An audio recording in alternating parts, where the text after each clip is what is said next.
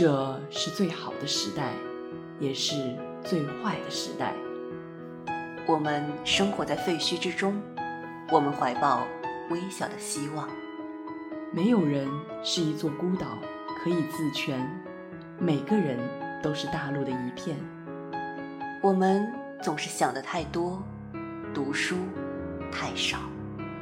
谐音彩华，读书十岁。欢迎来到清华大学广播台读书组的全新访谈节目《山月十岁》。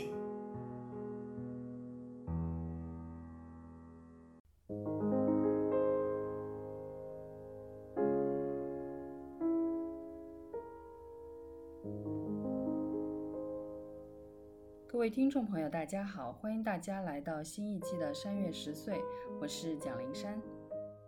我是唐林月。我是东东，我是超超。今天呢，我们要向各位介绍一位来自以色列的作家，名叫阿莫斯·奥兹。他出生于一九三九年的耶路撒冷，他获得了希伯来大学的文学与哲学学士，然后之后获得了牛津的硕士以及特拉维夫大学名誉博士。现在呢，在本古里安大学希伯来文学系做教授。他的著作有《何去何从》、《我的米海尔》、《了解女人》等十余部长篇小说和多种中短篇小说集、杂文随笔集、儿童文学作品等等。他的作品被翻译成三十多种语言，并获得多项重大文学奖项。奥兹不仅是当今以色列最优秀的作家，国际上最有影响的希伯来语作家，也是一位受人敬重的政治评论家。今天我们要介绍的这本书呢，名叫《爱与黑暗的故事》，被学界视为奥兹最优秀的作品。短短五年就被翻译成了二十多种文字的译本。那这本书其实也是我一位在美国的犹太裔的教授推荐给我的。他说，就我的喜好来说，读这本书一定会很愉快。虽然可能读这本书的时候会有很多很愉快的共鸣，但同时呢，也会感受到。犹太人这样一个民族非常沉重的历史，所以在说这本书之前，我想问问各位，对于以色列，对于犹太人，大家都有什么样的了解呢？从唐开始好了。嗯，我在读这本书之前，对以色列了解可以说是非常少。对我来说，这就是一个很政治化、标签化的一个国家，比如说巴以冲突、耶路撒冷，还有刚才说犹太人。再有就是美国，或者是一些人物，比如说佩雷斯啊、内塔尼亚胡啊等等。还有就是知道上个世纪七十年代，那个以色列总理梅厄夫人有带领那个摩萨德对黑色九月进行复仇的故事，就是比较花边这种。其他就几乎没有什么了解。可能我们对于以色列的了解最多就是从巴勒斯坦和以色列之间的冲突开始的，因为在新闻上听到了很多相关的。各种各样的惨烈的冲突，然后我们也在历史课本上学到过三次中东战争，这也是从一九四八年开始的吧，算是。而在书中，一九四八年也是一个非常重要的分界线。从这个一九四八年开始，巴以之间的冲突就开始越来越严重。但是实际上，巴以之间的冲突在历史上就有非常非常多。大概两千年之前开始，以色列跟巴勒斯坦他们的祖先就已经开始在这片土地上有很多的争斗，不管是在政治上还是在宗教上，我们可能都会从历史课本上多多少少学到一些。那在这本书也反映了很多从作者的角度，从作者他们整个家族的角度去理解，去理解这一段历史。那我在想问一问东东，又对这一些方面有什么样的理解呢？其实我跟唐是一样的，就是在读这本书以前，对以色列了解是非常有限的，就是每天在新闻里面看到这种巴以冲突啊，然后会知道耶路撒冷跟犹太教、基督教和伊斯兰教都有很大的关系。当然，后来在读大学以后，也会渐渐的了解到以色列是一个科技非常发达的国家，因为在我自己接触到的很多的工程项目里面，最先进的设备都是来自于以色列的公司生产的。然后后来我还看到了，就是高晓松的这个《晓松奇谈》里面有谈到一期关于以色列的节目。那个时候我才知道，以色列并不像我自己想象的那样，就是每一天都是危机四伏的，甚至萌生了就是去以色列旅游的这样的想法。嗯。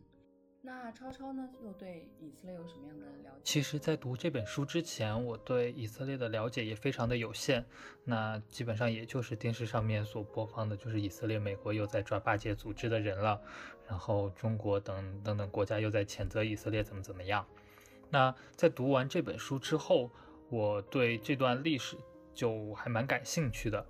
于是就去看了一些关于亚伯拉罕诸教的这个历史沿革，包括。从公元之前一直到现在，巴勒斯坦这一块土地上面所发生的一些历史的一些事件，然后包括近代的这些五次中东战争，然后包括等等后续的一些情况，那就去读了很多这些东西，然后还找到了知乎一小时系列里面的一个关于以色列历史的这样的一个三本系列书籍，也去读了一下。那其实读完之后觉得。呃，这块土地虽然面积不大，但自古以来确实是经历了非常多的事件。从最初摩西率领众教徒来到这片土地建立以色列国，一直到现在，这块土地几经易手，作为亚非欧三块大陆的一个交汇的地方，这个地方一直是政权更迭的最前线的地方。一些比较著名的统治过这块地方的，包括巴比伦国、罗马。蒙古部落，然后到后面的奥斯曼土耳其，所以其实在这过程当中，犹太人其实是不断的受到各方势力的这样的一个统治，然后他们所建立的一些呃圣殿啊，也是多次被毁，所以说，呃这块土地过去的历史其实还蛮复杂的。那到了以色列。立国的时候，实际上他们的圣城耶路撒冷还处于一个分裂的状态。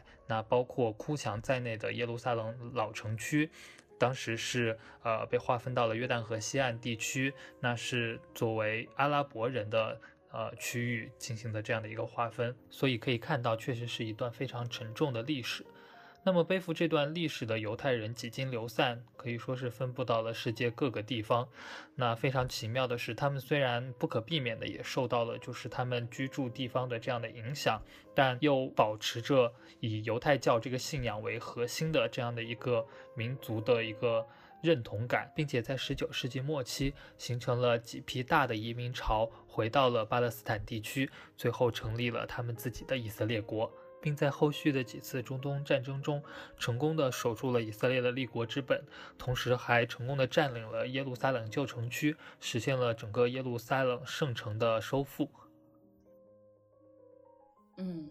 其实刚刚三位讲到这些里面，还有一点我非常想补充的，就是书中不断的提到了三个名词，就是希伯来语、伊地叙语跟犹太语。当时我就非常好奇，这三个语之间到底有什么样的区别？我就问了一下给我们推荐这本书的那位教授，然后他就给我介绍了一下这三个语之间的区别。我大概跟大家分享一下好了。希伯来语呢，实际上是最早的犹太教的宗教语言。然后我们知道圣经这一方面，他们都是最早的。这本来是一个已经死掉的语言，就好像拉丁语一样，只在书中出现。但是在二十世纪以来，就是我们在书中还会看到的一个频繁出现的名词，就是犹太复国运动。那在他们的推动之下，又有了现代的希伯来语，并把它作为了以色列建国后的官方语言之一。所以在作者的描写当中，他的父亲一直给他教的就是希伯来语。那另外一个语言就是伊地叙语。伊地叙又叫伊地语，它其实就是犹太语的意思。在语言学上，它又被称为犹太德语。所以我们就知道，其实犹太语或者说伊地叙语，它就来自于德语。然后不同的地方的人，他或者来自于俄罗斯，或者是捷克，或者是波兰，或者是西班牙，或者是各种各样的地方，就会带着不同的口音，说着不同的犹太语。所以对于我的那位教授来说，他现在在重新捡起异地絮语，重新学习这门语言，因为本来犹太语的这种流散的性质，就给他带来了一种家的感觉。所以呢，这是跟这本书相关的一些我们觉得非常重要的政治历史跟文化的背景。可能在这些方面了解之后，我们再来进入这本书，会让大家会读的没有那么困难。那一开始我想问各位的问题就是，大家觉得书中最打动你的地方是什么？我们从躺开始。嗯，我觉得首先就是里面的细节是非常动人的。因为作者他在儿时是一个非常敏感、非常细致的一个孩子，所以在很多场景，可能我们作为旁观者看来是一个静态的画面，但是是在故事的我的眼中，就可以说是暗流涌动，是非常有电影画面感，也是非常符合孩子的视角的。比如说，他讲到自己坐在餐馆吃饭，然后他会幻想周围人的一些职业啊，包括背后的故事啊之类的。再比如说，他回忆自己小时候第一次穿鞋子。这种一句话就能讲完的故事，他讲了一整页纸，就是那种触感啊、闻到的味道啊，还有怎么使劲穿进去啊等等，还有他写他爸爸晚上出去关门上锁，整个过程就被描述的就像打仗一样。当然，就就也可能是赚稿费之类的，但是这种非常细致的描写，就是让这个画面感实在是太强了，你就没有办法忽略掉。还有另外一点，我觉得是他在讲自己小时候读书的这个时候。他写到很多他的一些幻想，让人感觉非常的亲切。比方说，他讲小时候看很多书里面写到词，比如说牧场，还有养鹅姑娘这些，会给他带来很多很浪漫的幻想。再比如说，他读了很多契诃夫的作品，就会觉得说万尼亚舅舅就住在楼上，塞莫连科医生回来给他看病。然后他甚至觉得拉耶夫斯基就是契诃夫的一个中篇决斗的主人公嘛，就甚至是觉得拉耶夫斯基是他妈妈的表哥。所以我觉得这里面的细节是有很多值得玩味的地方，也是最打动我的地方。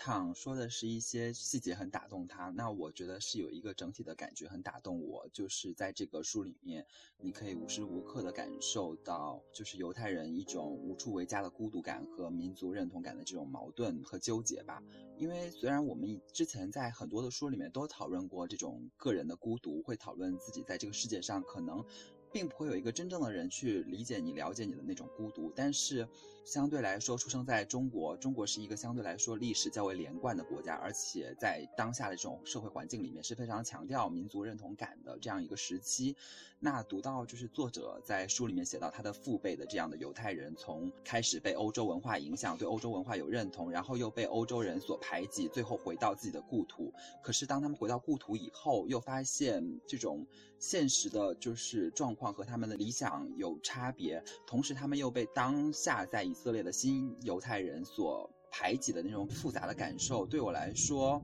这种孤独感是很特别，而且很引起我的同情和共鸣吧。比如说，他在书里面有写到说，尽管他们在欧洲并没有完全把自己当成欧洲人，可一旦抵达了巴勒斯坦，他们就变成了欧洲人 A，要在巴勒斯坦追求欧洲的生活方式。这种身份的转变使他们成为了巴勒斯坦土地上的无本之木，堪称东方的他者。然后他还有提到他们和这个阿拉伯人之间的这种矛盾，他会说到他们其实。都是受难者嘛，他们当然有甜蜜的时期，可是后来就是不断的有冲突，嗯，这样的感情对我来说也是很打动我的，就是一方面又很同情，一方面你为了现实的考量又会有这种冲突、这种纠结，所以是这两种感情对我来说是最打动我的。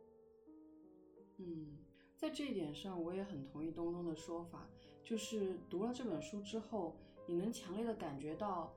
奥兹他所写的这一本关于以色列的文学作品，跟一般的流散作家不一样，因为我们一般一听到“流散”这个词的时候，总会觉得啊，犹太人就是受害者的那一方，但实际上这之间有很多很复杂的矛盾在其中，读的时候反而会有更多的思考，而不是仅仅是同情或者共鸣。那超超呢？我觉得这本书带给我最大的打动是作者他自己平凡的生活是实实在在发生在这个巨大的历史变革之中的，所以包括战争在内的这些历史事件对作者的这个生活产生了巨大的影响。像在联合国投票以色列立国的那一夜，那所有的人在街头紧张的去等待那个联合国的各个成员国对以色列立国这个决议的投票结果。书里面就写到，在那个可怕的宁静夜晚，整个人群仿佛化作石头。然后包括后面的，大家听到了投票的结果之后，整个场面爆发出了巨大的吼声，大家都非常激动。然后有的人开始哭泣，有的人开始尖叫拍手，有的人唱起《希望之歌》。我觉得那个场面带给我的震撼是非常大的，这就是在作者还有作者周围的人这样的每一个以色列人身上所产生的这种非常澎湃的感情，这让我在读这段文字的时候感触颇深。然后包括后面第一次中东战争，也就是以色列的立国之战，那作者所生活的耶路撒冷老城区实际上是遭到了阿拉伯军队的包围。那整个城市里面实际上是缺少了补给，然后不得不采取配给制度。那这个时候是可以从作者周围的这样的生活去感受到当时弥漫在城里面的这种不安的氛围。之后，联合国颁布了一个二十八天的停火协议。那么，这个停火协议给耶路撒冷、给以色列带来了新的希望。这整个的发展过程都体现在了作者周围的这种平凡人的生活里面。比起历史记载这种冷冰冰的文字，我们可以看到这个战争是确确实实的发生在作者的周围，发生在他所认识的人身上。在这场战争之中，作者的家庭还包括其他的一些人，他们都生活在这种惶恐不安之中。然后，作者所认识的一些人，他们也死于了这次战争，包括作者自己所养的一只乌龟也死于了榴弹弹片。这发生的一切，既是一场战争，一次国际上的事件。同时，也是每一个以色列人所实实在在经历的生活。这种大的历史背景之下的小人物生活，我觉得是这本书最打动我的地方。嗯，其实我也是一直都非常喜欢这种个人书写的历史，或者说家族的历史。他们所承载那些东西，是可能我们在历史课本或者说宏大的历史叙述当中所感受不到的，而。这样的一种小事件，它所反映出来的背后的大事件也是无处不在的。那我们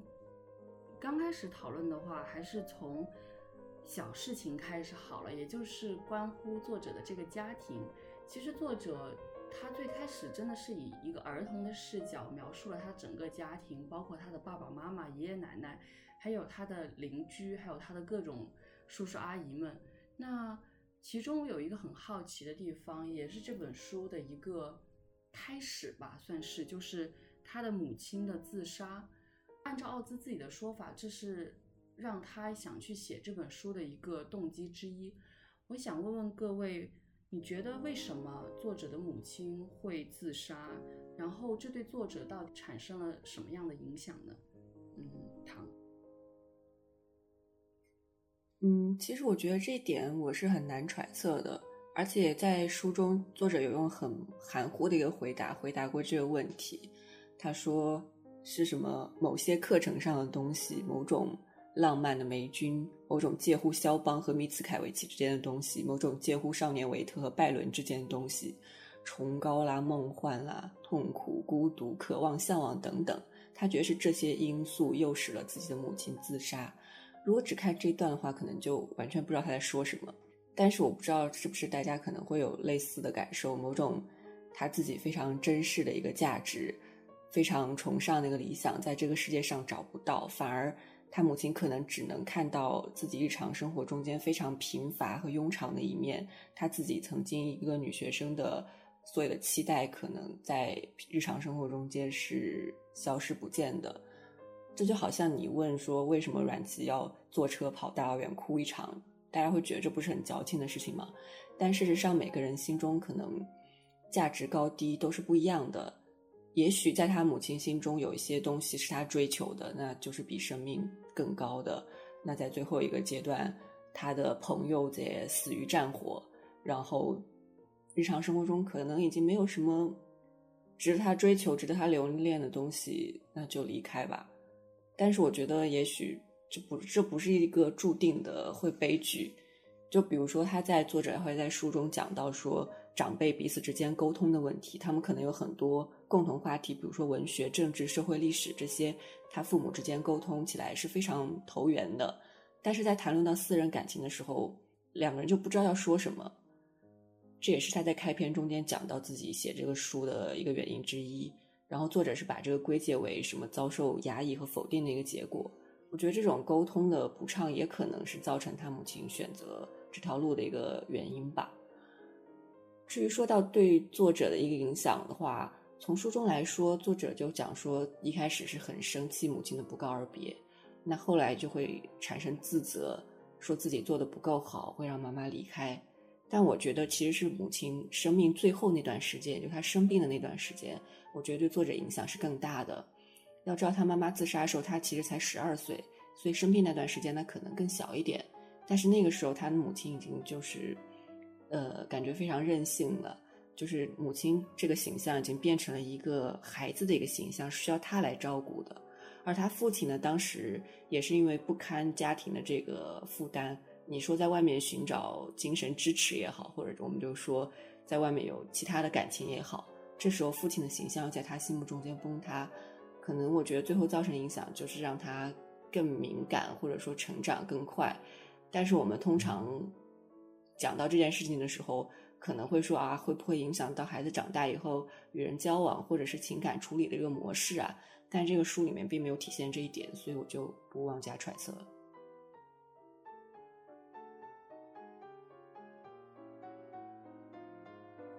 其实刚刚躺提到，就是犹太人会一起聚集在一起讨论各种各样的事情的时候，我想到了书中有一段，他提到说。关于那个时代，在二三十、三四十年代的以色列，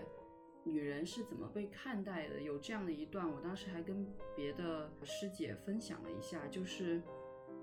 其实犹太人是非常注重教育的，对于他们来说，文凭是犹太人的宗教，女人呢也有权利接受教育，在公众生活中赢得一席之地。然后他打了省略号，然后说，但是只能到孩子出生。你的人生属于自己的时间很短，从你离开父母家到第一次怀孕，从那一刻，从第一次怀孕起，我们得开始围着孩子转的人生。就像我们的母亲们，甚至为了我们的孩子去扫大街，因为你的孩子是小鸡，你自己呢是什么？你就像鸡蛋的蛋黄，小鸡吃了你之后就会长大，变得强壮起来。你的孩子长大后，即便那时你已无法回到从前的你了。你只是从母亲变成了祖母，你的任务就是帮助孩子养育他们的孩子。可能刚好躺提到，其实女性好像没有办法参与到整个公共事务当中。她妈妈回到那种庸常的生活，可能确实是导致他母亲自杀的一个非常重要的原因之一吧。那我想再问问东东，你觉得又是什么样的原因呢？其实我还是比较认同刚刚唐还有你说到这些观点的。我对于他母亲为什么自杀，我觉得是三个方面吧。第一方面，我觉得首先就是犹太人。家庭中这种女性的家庭地位的缺失，或者说女性在家庭里面的这种失语，她在书里面就有写到说，我妈妈过着孤独的生活，多数时间把自己囚禁在家里面。除了她的朋友，也曾经在塔勒布特高级中学读过的克兰卡和其他的一些人，她在耶路撒冷没有找到任何意义和情绪，在家庭生活中她是完全失语的。城市里面她没有更多的朋友，记忆中只有死亡的消息。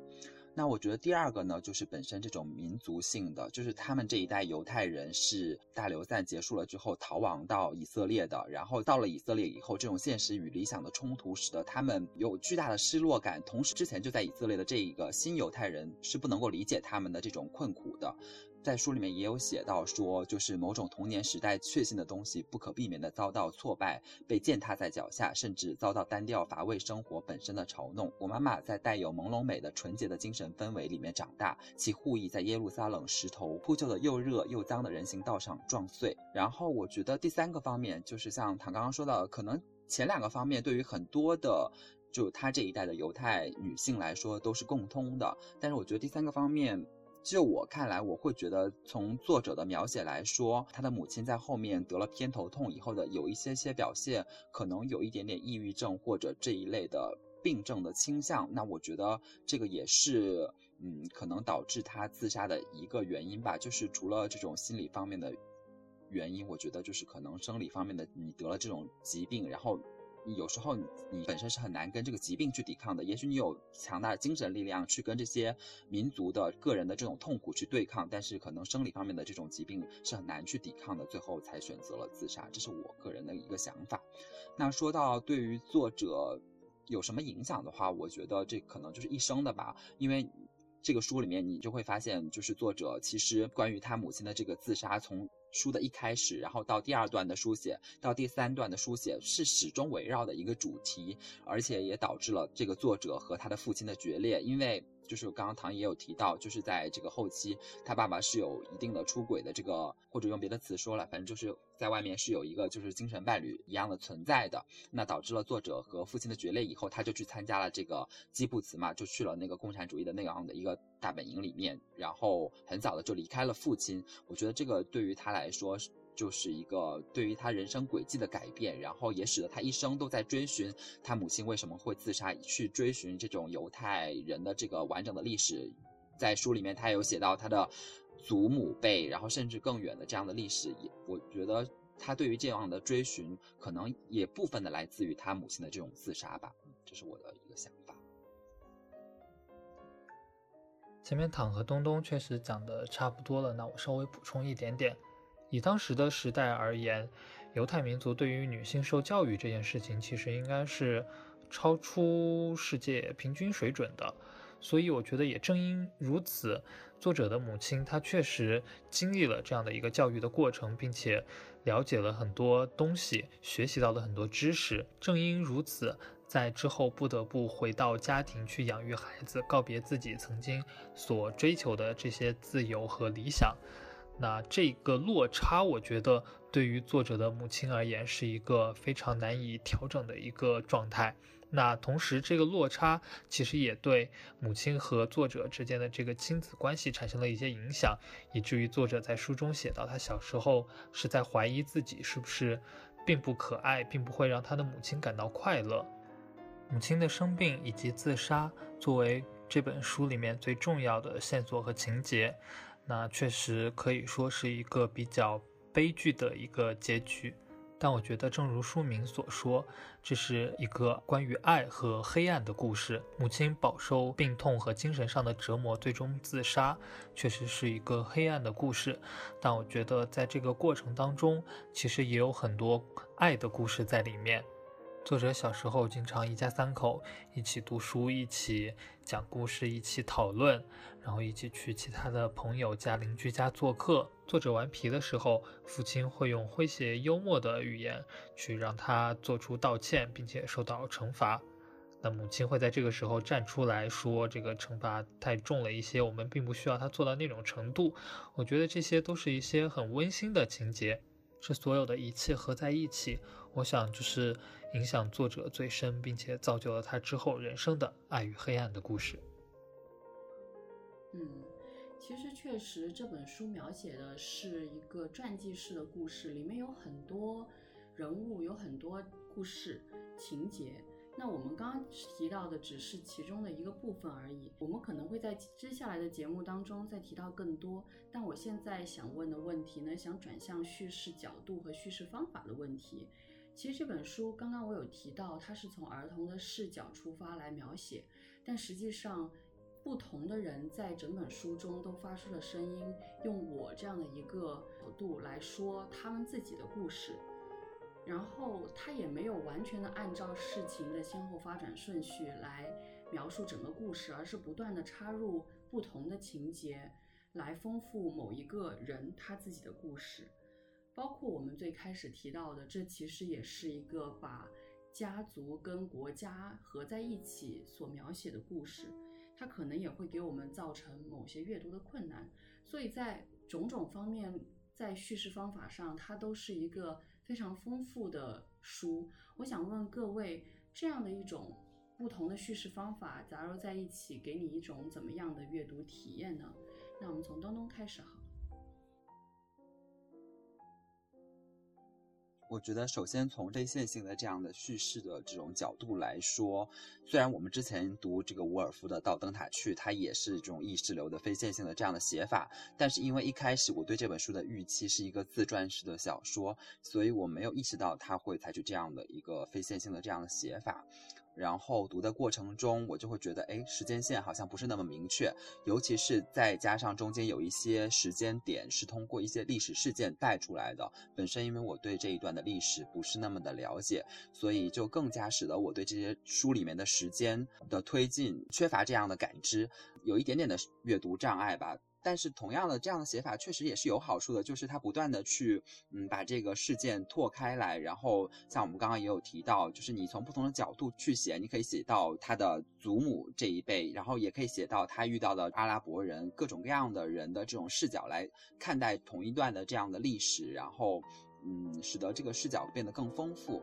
那说到把这种家庭和这个历史结合起来的这种写法，我觉得对于。他这样的自传式小说来说是必须的吧，因为他的家庭的命运是完完全全和这个国家的这个历史是紧密的结合在一起的，所以你必然要提到家国的这样的历史和命运。那在读完的过程中，就是会。因为它的这种结合，所以会很想要更多的了解这一段历史。所以我觉得，对于不管是这种非线性的写法，还是和国家的这种历史结合在一起的这种写法，我觉得都是很有必要的。然后也是对于完成他的写作目的来说是很有用的。前面说到那种非线性的叙事，反正我是看的蛮开心的，因为它每章之间关联不是那么的强，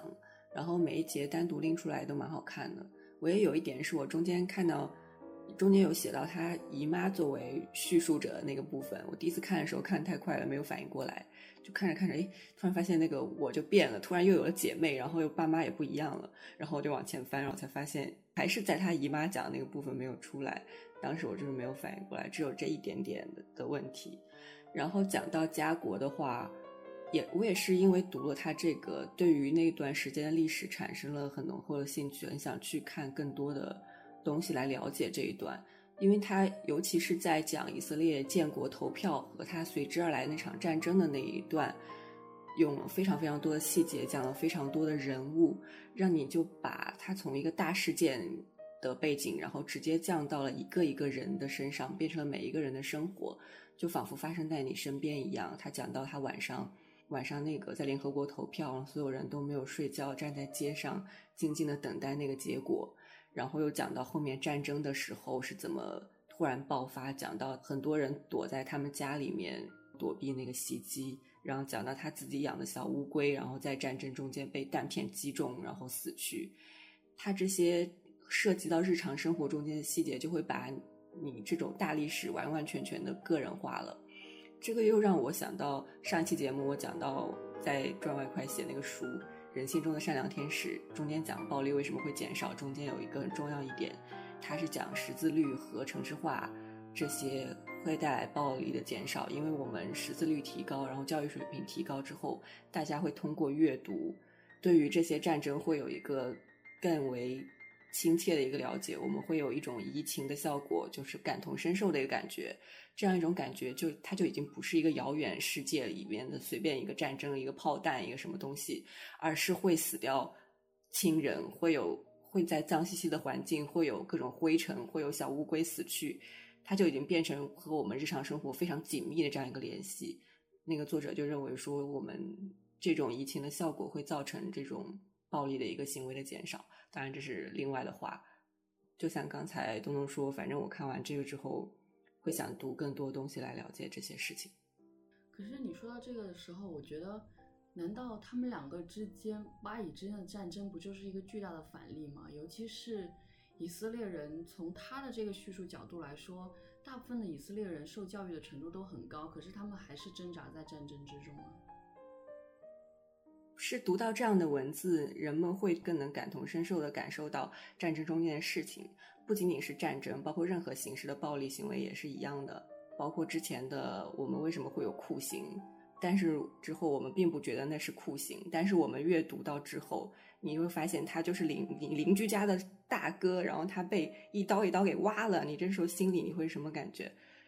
他就是讲到这个会对你人类对暴力的这样一个行为会有另外一种认识，就是会促使大家提高对于暴力的认知的一个标准，提高我们的道德标准，在这个程度上减少暴力。不是说我受教育高我就不打仗了，他这个争端是另外一回事。我觉得我们在这里没有办法讨论巴以的这个问题。对，我觉得就是像刚才唐所说的，识字的提高，然后文化的普及。我觉得这种发展使得大家对战争的认识更加的全面和深刻，然后战争所造成的这样的伤痛也不那么容易再被人们遗忘，所以这整个会形成一种氛围，使得国际上大家会去谴责战争的发生，督促战争的尽快的结束，然后能够促进比如说停火或者和平协议的这样的达成。所以我觉得在这一点上。确实是减少了战争的发生，或者至少说是减少了战争的影响。就以阿的情况而言，复杂的地缘政治和历史的因素使得战争确实不那么容易避免。但我们也可以看到，比如在这本书里面，作者就去反思了以色列在巴勒斯坦地区建国之后，那原来的巴勒斯坦阿拉伯人他们过得如何？他们是不是因为以色列的行为而失去了他们的居所？正因为教育和文化的发展，这种反思才得以产生，并且传播出去。当这种思想在国际上具有影响力之后，我觉得确实是对于减少战争，或者至少说是减少战争对于普通人的伤害这一点上有着很大的帮助。那稍微有点离题，我们回到刚才所说的叙事方法上面来。整体而言，这本书在情节和时间线上面其实结构是比较松散的。对于不同的部分采用的不同的叙事的方式，其实也比较自然。首先是作者从自己童年的角度去讲了一些关于他的父亲、关于他的祖母、祖父的一些故事，然后接下来抽离出来，以一个比较客观的角度去讲了他的祖父这一支家族的历程。发展的历史，各个人物的一些简单的情况，然后就是以姨妈的视角去写了她母亲这一支家族整个的严格，她母亲成长的情况，然后包括一些她外祖父母乃至更前面的一些家族成员所发生的一些故事。这一块儿基本上是来自于她的姨妈在作者母亲逝世之后对作者。所讲的内容转述而来，所以直接使用了他姨妈的这样的一个第一人称。所以刚才唐也讲到这里，读起来可能会稍微有那么一点点混乱。在书的后半部分，故事情节基本上就集中在了作者这个三口之家之上，时间线上的跳动也不是很大。作者母亲的自杀应该说是这本书最重要的一个情节，所以在书开始的部分，作者的自白里面就将母亲自杀的这样的一个结局先写了出来。同时，在书后半部分描写三口之家的生活的时候，将母亲逝世以后的一些情节插入到了前面，并将母亲自杀的这一段描写放到了全书的结尾的地方，做了这样的一个小小的调整。基本上在了解这些以后，可能在阅读上面就没有太大的困难了。那如果有听众是先听了我们这期节目之后再去读这本书的话，那希望这些对你的阅读可以有一点帮助。刚刚大家说了关于叙事方法方面的种种自己的理解，那其实我们再回到这本书的内容当中，有一点非常吸引我的就是他提到了关于书。关于各种各样作家的描述，其中有一些就特别吸引人，包括说像是作者他是在书中长大的，就他从他的记忆开始，旁边就围绕着各种各样的书，然后他的很多亲戚朋友都是大学教授或者都是很爱书的人，然后这些都是我好像梦想当中的我的成长环境应该有的样子的感觉，所以我很想问问各位。你们觉不觉得作者所过的是一种很诗意的生活？从唐开始好了。如果要用诗意这个词的话，我觉得好像是还蛮诗意的，因为这本书中间有描述过一个画面，我印象非常深，就是说有一个晚上，然后作者和爸爸拿着一本地图册在游览印加文明。就从地图上的这个海洋和山川去幻想曾经的那个过往。然后爸爸给他讲一些过去的城市啊、宫殿啊这些。然后这个时候，他的妈妈就在旁边的扶手椅上窝在那里看书，然后说：“没有灯静静的燃烧，冒着深蓝色的火焰。”就其实这个场景就是我过去对于未来家庭生活的一个美好幻想，就很简单、很平静，但是又很有张力，又很让人很安心。所以从这个角度来说的话，我觉得是还蛮诗意的。如不过刚才林珊又讲到说，认识很多很有名的人，那些。他们可以随时随地展开一些各种各样的讨论。从另那种角度来说的话，也算是另外一种诗意吧。比如说刚才讲到那个约瑟夫教授，我我在读的时候过程中也去幻想他在他自己的家庭生活中间会过什么样的生活。再比如说他讲到阿戈农和他的妻子之间的相处模式，也会让我幻想这群人到底是过怎样的一个生活。其实约瑟夫教授他本人的图书馆也是作者琢磨很多的地方，说那个图书馆有特别的气味，然后说那里面的那种书给他带来的感觉是会陪伴着他整个一生。还有就是书的刚开始也说到，他长大有一个仪式跟书有关，就是他爸爸把书架的最后一格的四分之一给了他，让他去放书。我都觉得这些是一些很美好的画面，会非常的向往。那东东呢，又有什么样的呃感觉呢？就在说到失意的生活的时候，其实我在读整本书的过程中。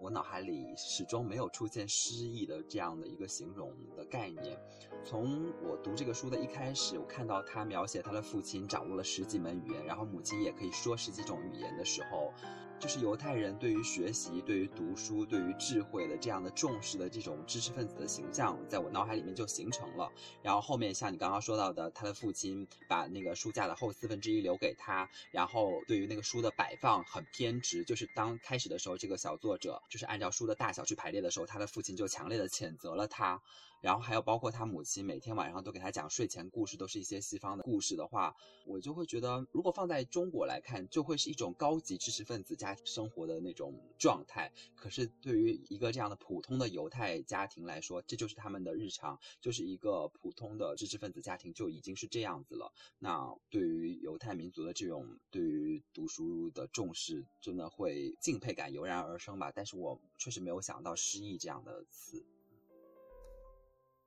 嗯，其实坦白讲，我在读的时候也没有特别联想到失意这个形容词，但我觉得作者的家庭生活确实是有一些很温馨和诙谐的地方，比如作者的父亲，他其实是一个自以为很幽默的一个人，然后经常会用殿下去称呼作者，去说一些嗯多少有那么一点点讽刺意味的话，去让作者认识到自己犯的错误并承受惩罚，这样。比如有一次，作者很淘气，就把母亲的咖啡里面混了一些奇怪的东西，然后变得很难喝，就做了这样的一个恶作剧。被父母发现以后，父亲就说：“殿下，你是不是在咖啡里面加了一些东西？然后你应该去把它喝下去。”然后母亲就会站出来维护作者，说没有必要去喝这个东西。所以这种情节还蛮多的，让我觉得作者的家庭生活。是有温馨和诙谐的一面的。对，其实他描写了很多人物都是非常有趣的，包括他的爷爷也是一个很有个人魅力的男人。就是作者的奶奶有很重的洁癖，然后奶奶去世之后呢，他的爷爷就可以开始自由的生活了。然后，因为有一段我觉得写的很好，然后。写了很长一差不多一页纸，就说他的爷爷魅力之谜究竟何在？他列举了很多，包括什么注意倾听啊，不是一味有礼貌的佯装倾听，不耐烦的等待他把话说完，闭上嘴巴。他并不打断谈话人的话茬，替他把话说完。他并不插嘴归纳他所说的话，以便引入另一个话题。他不让他的谈话人跟空气说话，进而在脑海盘算为他说完后自己如何作答。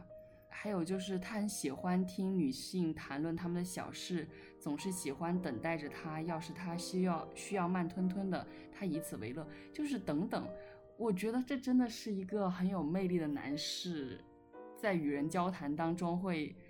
表现出来的样子。所以他描写他爷爷的这一段，真的让我读起来非常的开心。然后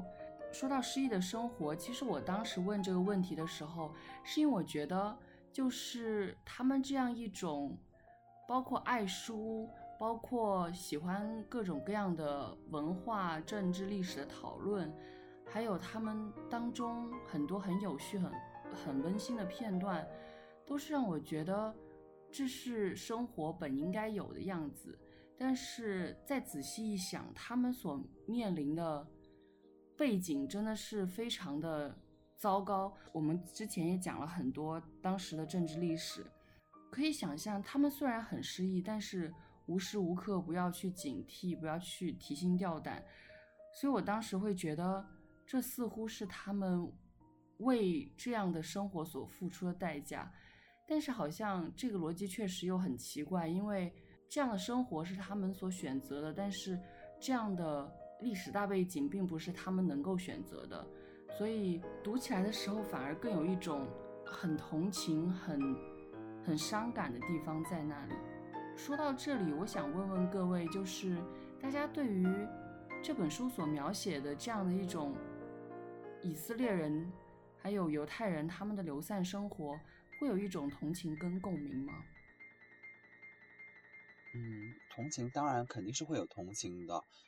就是而且这个同情不仅仅是对以色列人的，像刚刚已经说到的，就是还有对阿拉伯人的这种同情，因为在书里面就是那一段写的非常的好，他就说。在他看来，在个体与民族的生存中，最恶劣的冲突经常发生在受迫害者之间。受迫害者与受迫害者会联合在一起，团结一致，结成铜墙铁壁，反抗压迫者不过是多愁善感、满怀期待的憧憬。在现实生活中，遭到同一父亲虐待的两个儿子，并不能联手，让共同的命运把他们密切的联系在一起。而且在书的一开始，他有写到一个场景，我印象很深刻，他就说。他们要去买那个奶酪嘛，然后奶酪有一部分是来自于，就是他们以色列人，就是那个基布茨那个团体生产出来的，有一部分是来自于阿拉伯邻居生产的奶酪。然后他们在选择那个奶酪的时候是很纠结的，就是那个时候还是他们的其实还没有很大的冲突的那个时期嘛。然后就是明明他们是确实是有机会可以和平的共处的，但是又出于他们不是自己想要的原因，然后又不得不发生冲突。所以对于两方面你都是会有同情的。就这本书里面所描写的犹太人的生存的状况，肯定是会让人产生一些同情的心情的。那除此之外，作者其实也提到了很多原来居住在巴勒斯坦地区的阿拉伯人，比如说作者小时候他曾经迷路，然后得到一个阿拉伯人的帮助，这个人安慰着不安哭泣的年幼的作者。这段回忆甚至让作者有一种父亲的感觉。后面，作者又有在一个阿拉伯人家里做客，然后和他的孩子一起玩耍的经历。在玩耍过程当中，因为一些意外，他伤到了一个阿拉伯孩子。这些在以色列立国之前和他们长期共同生活在巴勒斯坦地区的阿拉伯人，在犹太人欢庆建国的时候，却永远的失去了他们自己的故乡。战争之后。作者也在思考着，这些和他曾经有过交集的阿拉伯人，现在是否还活在人世？是住在自己的家里，还是住在某个肮脏贫困的难民营里面？我觉得这确实是给人一种非常悲凉的感觉。在了解了一些相关的历史之后，其实我觉得，虽然以色列人也历经磨难，但至少他们最后能够成功的建立这个以色列国，并且在几次战争之后，其实整个以色列的处境已经比刚刚建国的时候要稳定很多了。但在这片土地上曾经生活的大量的巴勒斯坦阿拉伯人，他们现在可能就只能被迫流离失散到加沙地带，还有约旦河西岸地区的一些难民营里面。这些难民营每次在以阿发生冲突的时候，可能就是第一时间被波及的地方，所以这样的一种生存的状况，确实是非常令人感到同情的。那最后的这个问题，实际上，呃，是既关包括书，又走出了这本书。就是我想问各位，在读这本书的过程当中，有没有想到你以前读的其他文学作品呢？嗯，这个问题其实就是在我们之前就是在看这本书的时候，我和林珊在微信里面就聊过。我说我看到这个想到了《浮生六记》，因为中间，尤其是前面讲到作者会有描写很多细节性的东西。中间有一段是写他躺在地上，然后玩弄一块小石头的那种。结果从一块小石头，他想到了什么宇宙啊、世界啊种种的东西，就是一个孩子那种幻想的感觉，就很容易让人会想到《浮生六记》里面巨蚊成雷啊，以为是感觉是群鹤飞舞，然后又把那个蚊子留在帐子里面，然后向它喷烟，觉得是好像在仙境里面，会感觉小孩子的视角是共通的。那如果说小孩子视角的话，还会想到《城南旧事》，因为也是从小朋友的视角来看大时代这样一个故事。另外的话，好像有点偏，但是前面讲到非线性叙事的时候，我想到的是阿列克谢耶维奇的一系列作品，因为他也是就是岔开的非线性的，所以读的感觉是很像的。我在读这本书的时候，可能联想的方向主要是。一些平凡人物在巨大的历史变革当中的生活，然后历史变革对他们的人生所造成的影响这个方面，所以我当时读的时候是想到了就是显克维奇所写的《你往何处去》，然后包括还有十字军骑士，就是一些很有名的历史事件，比如罗马帝国对基督教的迫害，然后包括十字军东征这些事件。在读的时候，可能对这些事件不是那么的了解，但读的过程当中会让我对这些历史产生浓厚的兴趣。读之后也会去找一些其他的相关资料去进一步的了解。读这本书的过程中，因为我当时同时在读《我的应许之地》，所以就是当然就会想到这本书。然后，《我的应许之地》这本书总体上来说更偏历史介绍一点，然后也是。从他的作者的祖父一辈开始写的，然后是按照线性的来介绍这一段历史的，嗯，但同时我会想到另外一本我之前看的书，叫《拥抱战败》。这本书是写二次世界大战以后战败的日本国内的情况的。因为我当时在读《拥抱战败》这本书的过程中，我也是第一次才了解到，就是战败以后的日本国内的这种复杂的民族感情。一方面就是当时从感情上来说。当时在发动战争的时候，所有的人其实是受到这种天皇的鼓动去发动战争的。可是当时在战败完以后，这个语音放送就是对战败其实是描述是很模糊不清的。然后大家意识到战败了以后，有的人就会对天皇有这种愧疚感，但有的人就会有就是被天皇欺骗了的这种感受。同时，当时这个美军立即入驻了这个日本以后，当时的民众对于美军的感情也是。很纠结的，一方面他们很快的拥抱了就是美军的统治，因为美军给他们带来了战败以后急缺的这些物资。但是另一方面，美军推行了一种自上而下的民主的这种方式。可是实际的民主当然肯定是自下而上的，应该是由民众来决定他们要有什么样的制度的嘛。所以他们又觉得美军推行的这种方式是很虚伪的，对于美军又有一种很纠结的感情。这种感情在读这本书，对于犹太人他们互相之间新犹太人旧犹太人，然后犹太人。和阿拉伯人之间的这种感情的这种纠结，对我来说是蛮相通的，而且同时也是着，因为我在读这本书以前对以色列是很缺乏了解的嘛，然后读到这本书以后，就改变了自己很多的这种刻板的印象。我当时在读《拥抱战败》的时候，也会有这种对于那一段历史、对于那一个民族的那个刻板的想法有很大的改观，所以我想到了这本书。其实我自己读这本书的时候，当时我也是跟唐分享说，读到作者的爸爸会想到斯通纳，因为作者的爸爸自始至终都是一个图书管理员，他的亲戚都成了很有名的教授，可是自己却始终卖不出他的书的那种感觉。其实书里面也有很多这方面的描写，就是说他的朋友卖畅销书很好卖，可是自己的书。永远都摆在书架上，没有人要。然后这些都会让我想起当时我们讨论斯通纳里面的某些情节。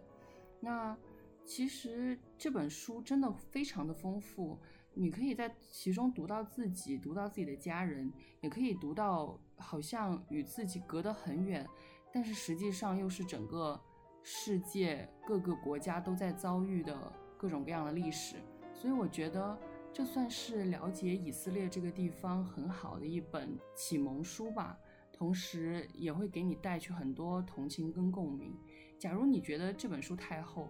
这本书可能是我们至今为止讨论的最后的一本书，快有六百页。但是大家可以先从电影开始看起，因为在一五年的时候。娜塔莉·波特曼自导自演了同名故事，就是《爱与黑暗的故事》这样的一个电影，所以大家可以从电影开始去看，然后再看这本很厚的书。但是我真的可以向大家保证，这本书应该会给大家带来越来越多的惊喜。就是读这本书的时候，真的会有一种放不下的感觉，想把它一气呵成的读完。那这期节目就到这里了，我是蒋灵山。我是唐灵月，我是东东，我是超超，